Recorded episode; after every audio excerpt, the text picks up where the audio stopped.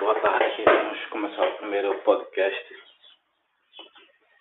É, podcast hoje sobre o artigo que se chama Indicadores não financeiros de avaliação de desempenho.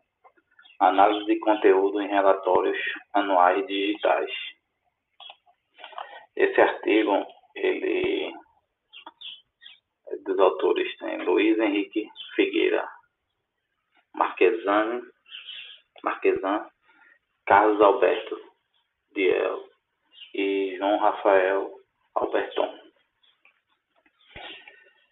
Esse artigo teve como objetivo identificar quais as medidas não financeiras de avaliação de desempenho são utilizadas e divulgadas pela, pelas principais empresas participantes do índice Bovespa. E para isso foram selecionadas uma amostra de 15 empresas listadas compõem pelo menos 60% da carteira teórica de ações. Então, é, para análise de empresas de segmentos bem diferentes, é difícil fazer uma relação de comparação né, com indicadores que naturalmente devem divergir em razão natural das atividades realizadas por cada empresa. Em primeiro lugar, na pesquisa deveria ter sido segregado por empresas de serviços e produtos ou por setor de atividade para uma melhor análise. E daí saber quais os tipos de indicadores mais utilizados naquele segmento ou qual é a diversidade de índices por ramo de atuação. Então fica aí o primeiro ponto para levantar, né? E tem a questão seguinte, que são as categorias de processo teve, manteve 92% de índice de exclusão de duplas contagens. O que é que isso indica? Isso indica que há a maior diversidade dentre todas as categorias.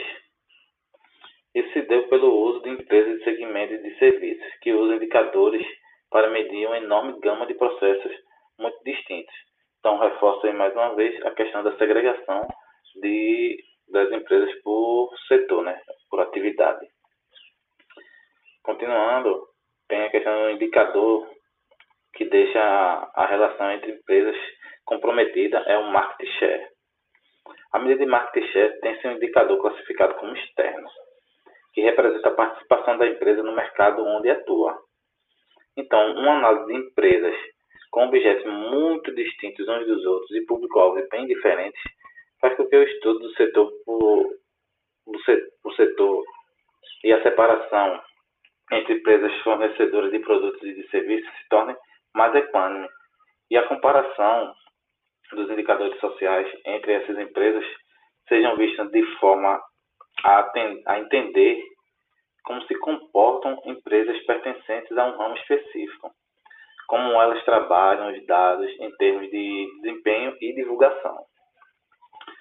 Outro ponto a ser considerado é relativo às a especificidade dos indicadores de desempenho do setor financeiro, que compõem essa amostra da amostra pesquisada, que são as empresas BMF Bovespa, a própria Bovespa, o Itaú Unibanco, o Banco Bradesco, Banco do Brasil e a Cielo.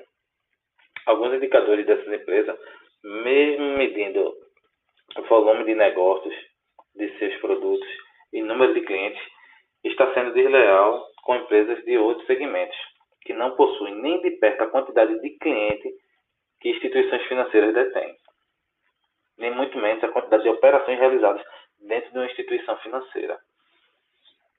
Na sequência, aparecem os indicadores relativos a pessoas.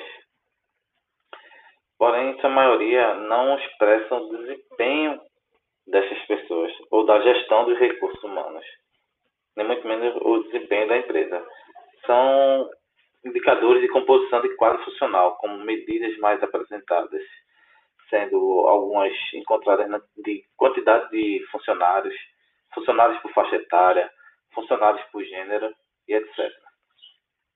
Os indicadores que melhor refletem o desempenho da empresa são os de turnover e absenteísmo, pois têm um impacto direto, principalmente tem um impacto direto do desempenho dessas empresas, principalmente em empresas de serviços. Por isso a importância da separação, mais uma vez, a importância da separação em empresas de mesmo segmento. Pela revisão da literatura, né, pode-se identificar a importância do controle de desempenho na gestão das pessoas, de empresas, na gestão das empresas, por meio de medidas capazes de retratar os caminhos e o alinhamento desses rumos aos objetivos empresariais.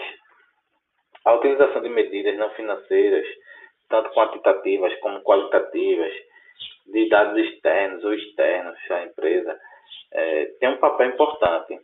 Além de complementar e justificar, de certo modo, o desempenho dos indicadores financeiros. Por aqui eu termino.